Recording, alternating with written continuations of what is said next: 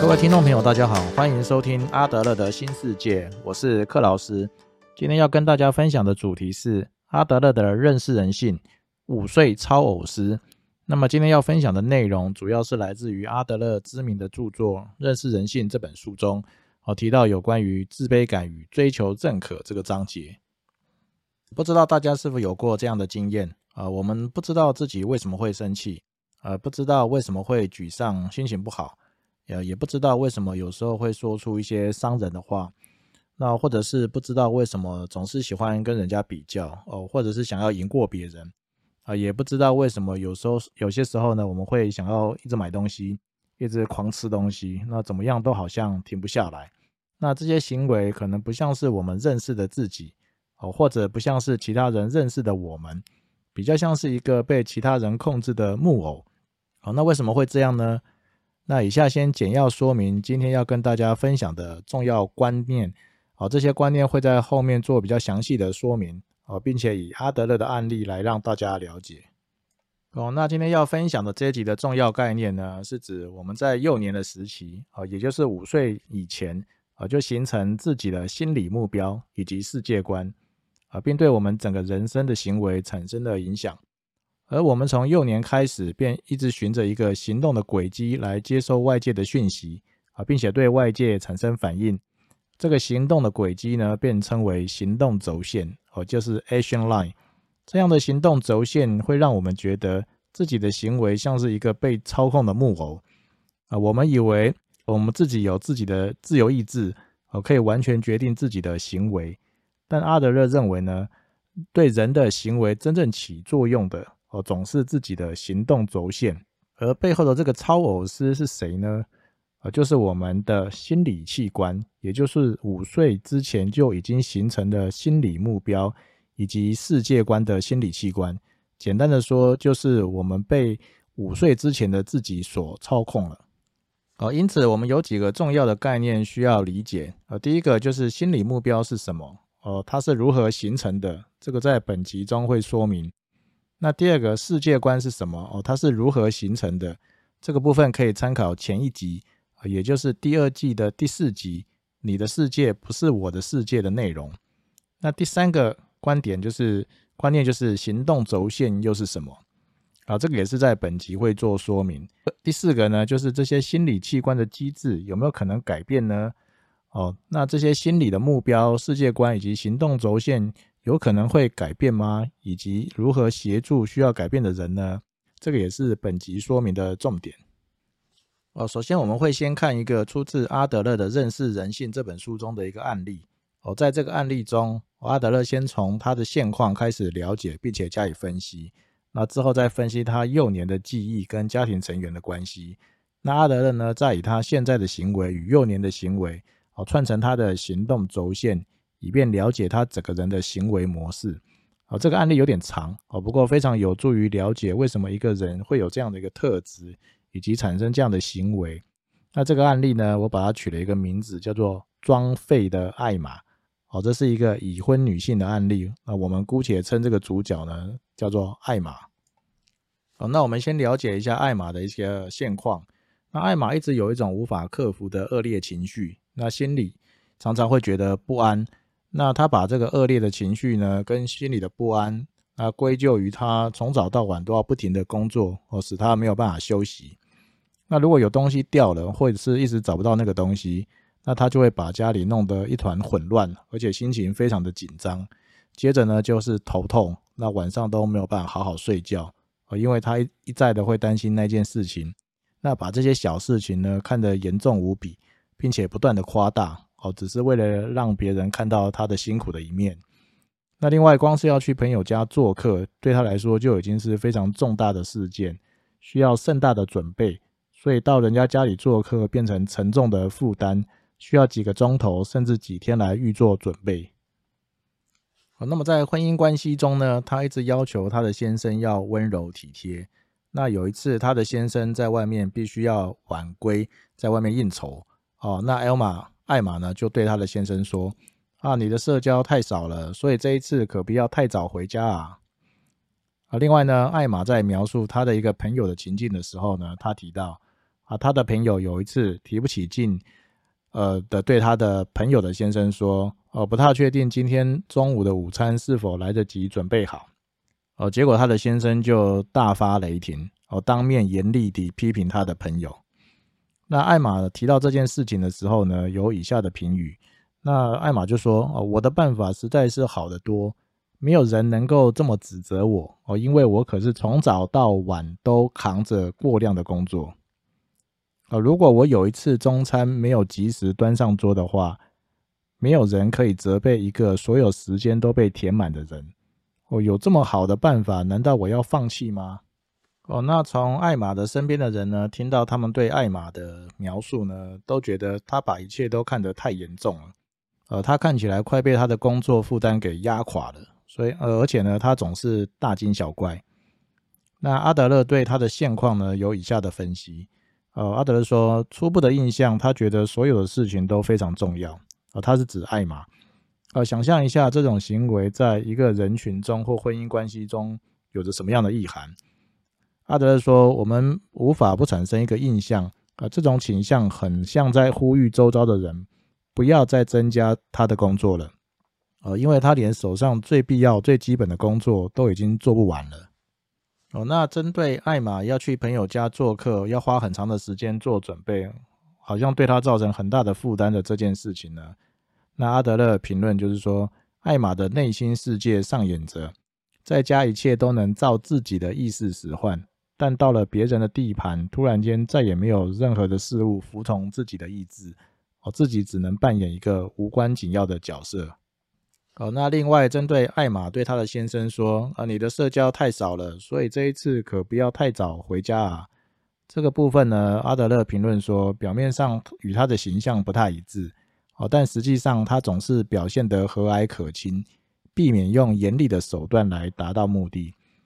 而刚刚的那些话，真正的意义在说，太太才是家中真正的指挥官，要有她的允许，先生才可以晚归。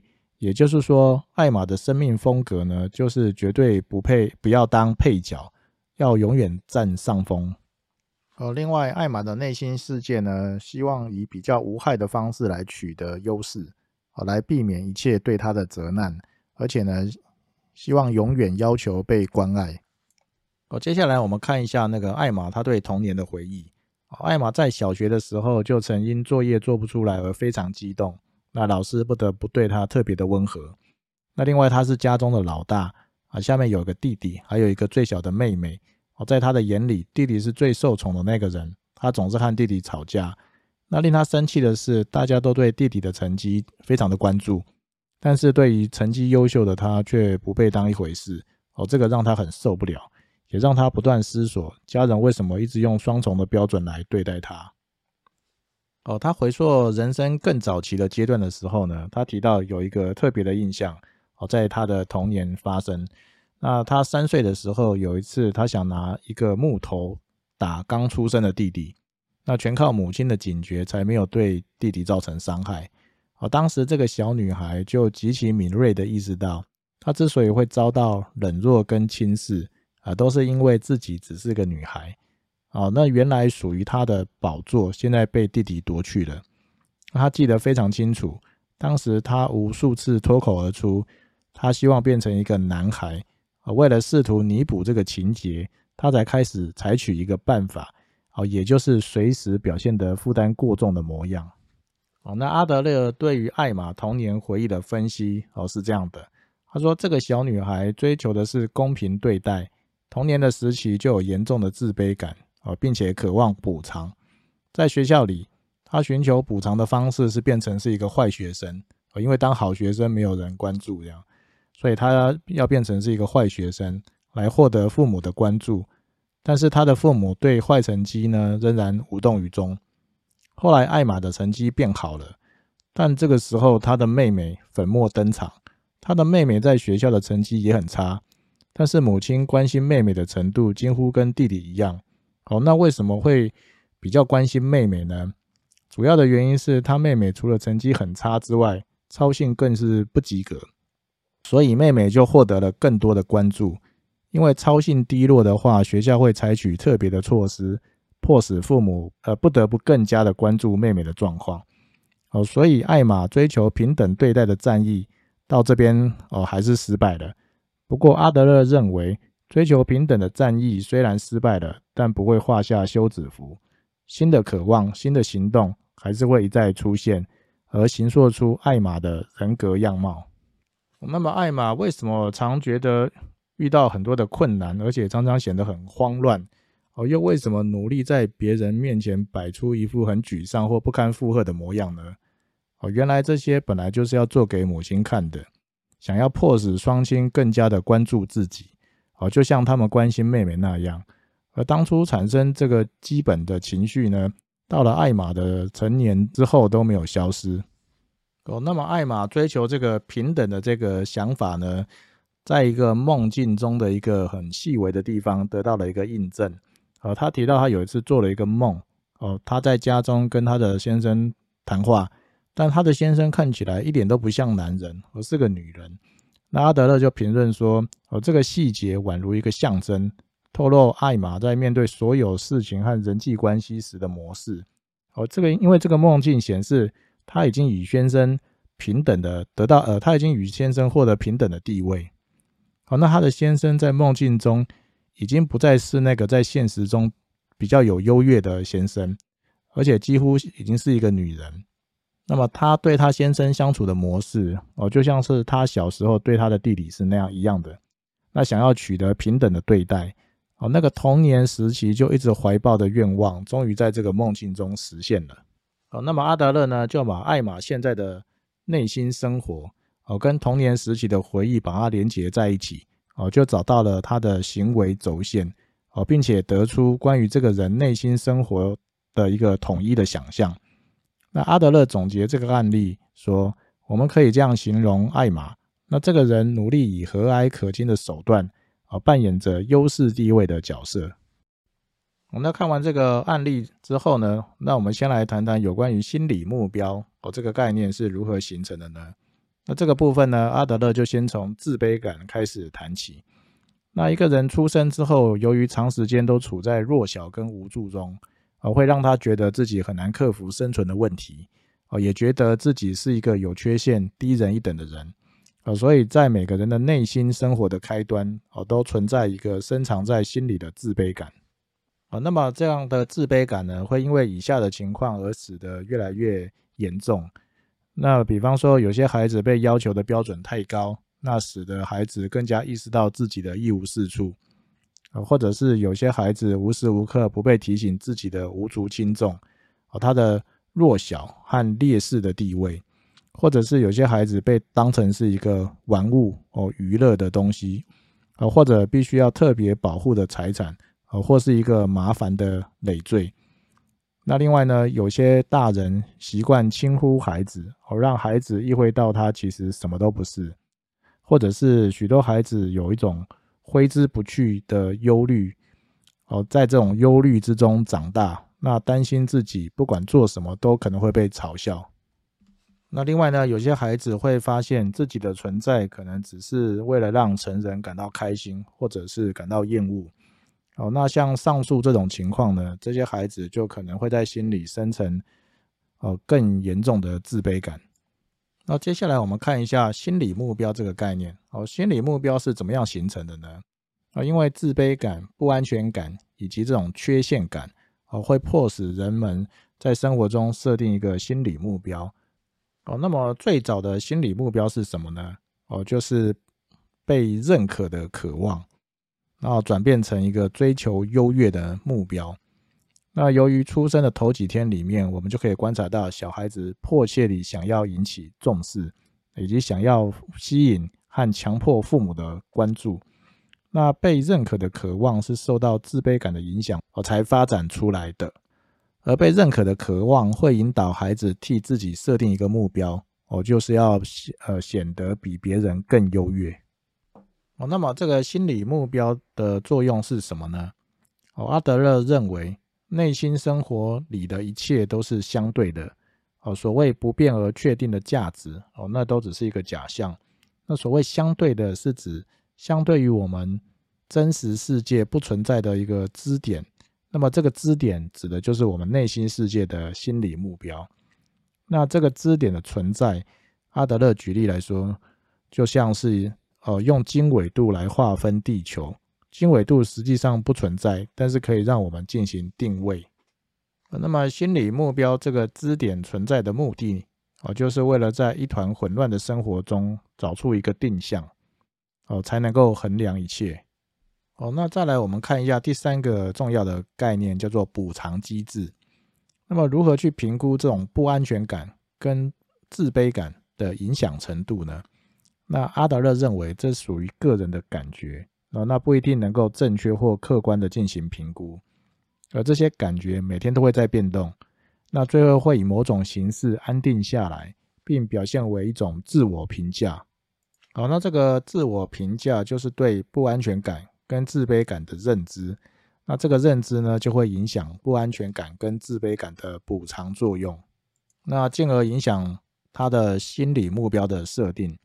哦，简单来说，就是因为不安全感或自卑感呢，就会有一些补偿的机制，想要去弥补这个不安全感跟自卑感。那到底用要多要有多强烈的弥补呢？那这个是由个人的感觉来决定这样子，感觉就是对于不安全感跟自卑感的一种认知。哦，那这样的补偿机制呢？阿德勒说明了这个补偿机制很像是呃身体器官的补强呃补偿机制啊。阿德勒举例说，就好像血液循环如果阻塞的话，心脏就会用更大的力量工作，那同时心脏本身也会变大。那心脏变大的这个增长幅度超过正常运作的心脏，哦，这就是一种身体上的补偿机制哦。那么心理上的补偿机制呢，就有点像是刚刚所提到的身体上的补偿机制。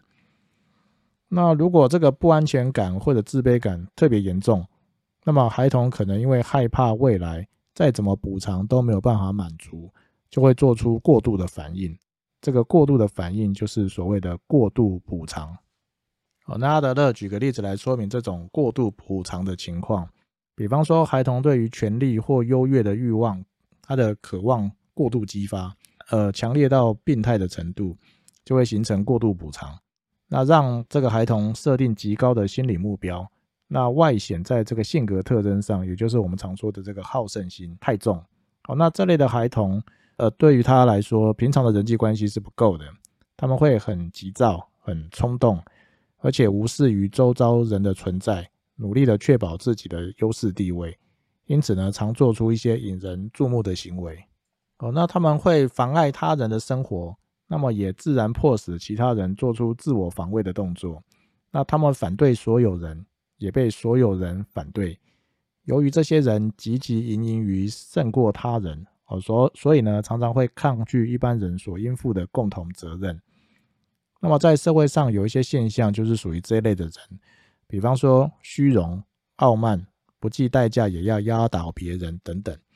那么这个时候呢，这个人已经不再是追求更高的地位而已，而是呢要让别人跌倒，然后来满足他自己。那么阿德勒认为，这类的人生态度哦，不止对周遭人是一种干扰，连他自己也会觉得不舒服，因为这让他让他的心里充满了人生的阴暗面。而找不到真正的快乐。那么接下来我们看第四个重要的观念，就是行为轴线，呃，或者是有些翻译做行动轴线，也就是 action line。那么阿德勒进行个案研究的时候，哦，就会从这个个案的童年印象开始，一直连接到这个个案的现在的状况的行为模式，就像是可以画出一条心理的轴线，哦，就是所谓的行动轴线。一个人从童年开始的人生模式，哦，就在这条线上面展开。哦，那么刚刚提到，很多人认为自己是自身命运的创造者。哦，人具有自由意志，并且具备自由判断的能力。但是阿德勒认为呢，对于人的行为真正起作用的，呃，总是刚刚提到的行动轴线。那这条线也许在人生的过程当中会有若干的修正，但是最主要的形式。节奏、能量以及其意涵，呃，在童年的时候就已经确立了。而当我们了解这些重要的观念之后，那接下来我们看一下，为什么一个人的行为或会这么的难以改变？哦，由于这些可能产生问题的心理目标以及世界观，在一个幼年，在一个人幼年的时候就已经形成了，而且人的行为受其影响，常常是在不加思索的意识或者是无意识的黑箱中进行。啊，那么唯有掌握、理解这整个过程，最后我们才有可能加以改变。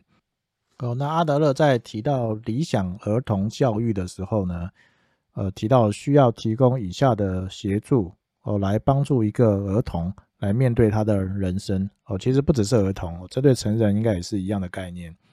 那第一个要帮助他从不安全感跟自卑感中走出来，或者是转换、转化这些东西，让他不至于无法忍受。那第二个就是让他拥有技能、知识。以及训练有素的理解力。第三个是让他拥有对人的关心和兴趣，也就是我们之前提到的社群情感。哦，那么阿德勒在提其他的地方呢，也提到了这个教育的五个步骤。以下做一个摘要说明。第一个呢，阿德勒认为在心态上面呢，面对生理或心理缺缺陷的人，要了解那不是他们的过错。那主要是因为这个整个社会缺乏充足的准备，哦，所以才会产生这样的情况。那因此我们要创造一个氛围，呃，让这些身体或心理器官缺损的人能够自由的发展，让他们在社会中，呃，更容易发挥。那把自己当成是一般的人来看待。那第二个，要与呃这个人建立信任关系，哦，或者是找到他能够信任的人，作为他沟通的对象。那第三个，要让他了解他的行为以及他的行为所造成的不良影响是什么。那第四个，要从一个人有兴趣的面向着手，那协助他找到一个方法来完成一些事情，或者是解决一些问题，那使这个人能够了解，就是说他是可以靠着自己的力量来改变自己，然后由此来建立自信心跟勇气。第五个。就是等到他有足够的自信心跟勇气之后呢，然后再协助他去学习相关的知识、技能跟方法，哦，来解决他根本的问题。哦，那么绝大部分的人不是不愿意改变，也不一定是不知道如何改变，哦，只是缺乏自信心跟勇气。哦，这个就是改变所必须具备的第一个要素。哦，当我们的人生在面临环境以及人际关系的重大改变时，那就可以看出一个人既有的生命风格所产生的问题。哦，也就是这个人内心世界真正的样子。哦，比方说家庭成员改变的时候，那如弟弟妹妹出生，哦，或者是父母离婚，啊，或者是关系比较密切的家庭成员过世啊，等等。那或者是环境改变的时候，就如比方说搬家。或者是小朋友开始上幼稚园，哦，上中小学、高中、大学等等，哦，或者是男生要去当兵，或者是出社会开始找工作，啊，或者是换工作的时候，那另外呢，就是一个人组成新的家庭的时候，比方说，呃，男女之间的恋爱啊，然后呢，从呃一个人要适应这个社会，变成要适应单独的另外一个人。然后以及结婚哦，或者是离婚哦，或者是他们生小孩等等哦。当这些问题浮现的时候，就我们可以利用刚刚所提到的理想的儿童教育五个步骤来协助这些人。那么，如果一个人没有办法哦，或者是没有勇气哦，或者已经失去了信心去面对这些重大的改变，但是他又必须在那个环境上求生存，那就有可能走偏锋。哦去发展一些对人生无用的心态或者行为，或者是发展出只能满足个人内心世界的渴望，却有害于其他人或有害他自己长期发展的心态及行为。那如不适当的情绪或不良的个性跟行为，那或者是一些成瘾的行为，比方说酗酒哦，或性成瘾，或者是购物药物，或者是一些饮食成瘾等等。来满足其缺乏勇气面对的人生。啊，透过本集的分享，我们可以了解到，哦，原来我们每个人背后的那个超偶师，哦，就是五岁的自己。当我们了解到这点之后呢，就有机会利用刚刚提到的理想儿童教育的五步骤，来尝试改变那个五岁的超偶师。精简的摘要一下：第一个呢，就是在心态上面，我们要了解那个不是自己的错；第二个呢，要相信自己，呃，唯一能改变我们自己的人就是我们自己。那第三个，我们可以借由行为的分析，去了解现在的情绪跟行为，哦，以及幼年时期中的这个记忆中的情绪跟行为，来设法了解自己的行动轴线。那借由这个行动轴线来了解这个五岁超偶师的心理目标以及世界观，来看看是否有偏差，是否仍然适用于现在这个世界。那么这些呢，就是我们可能需要调整哦，或者是避免的地方。第四点。